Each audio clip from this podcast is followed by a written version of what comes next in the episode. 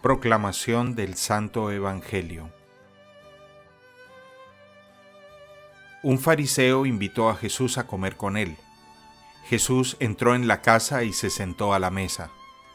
Entonces una mujer pecadora que vivía en la ciudad, al enterarse de que Jesús estaba comiendo en casa del fariseo, se presentó con un frasco de perfume, y colocándose detrás de él, se puso a llorar a sus pies y comenzó a bañarlos con sus lágrimas. Los secaba con sus cabellos, los cubría de besos y los ungía con perfume.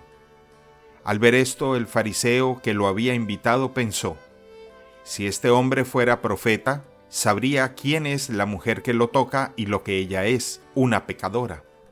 Pero Jesús le dijo, Simón, tengo algo que decirte. Di, maestro, respondió él. Un prestamista tenía dos deudores.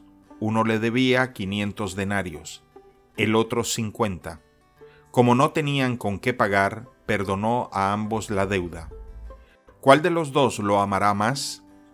Simón contestó, pienso que aquel a quien perdonó más. Jesús le dijo, Has juzgado bien. Y volviéndose hacia la mujer, dijo a Simón, ¿Ves a esta mujer?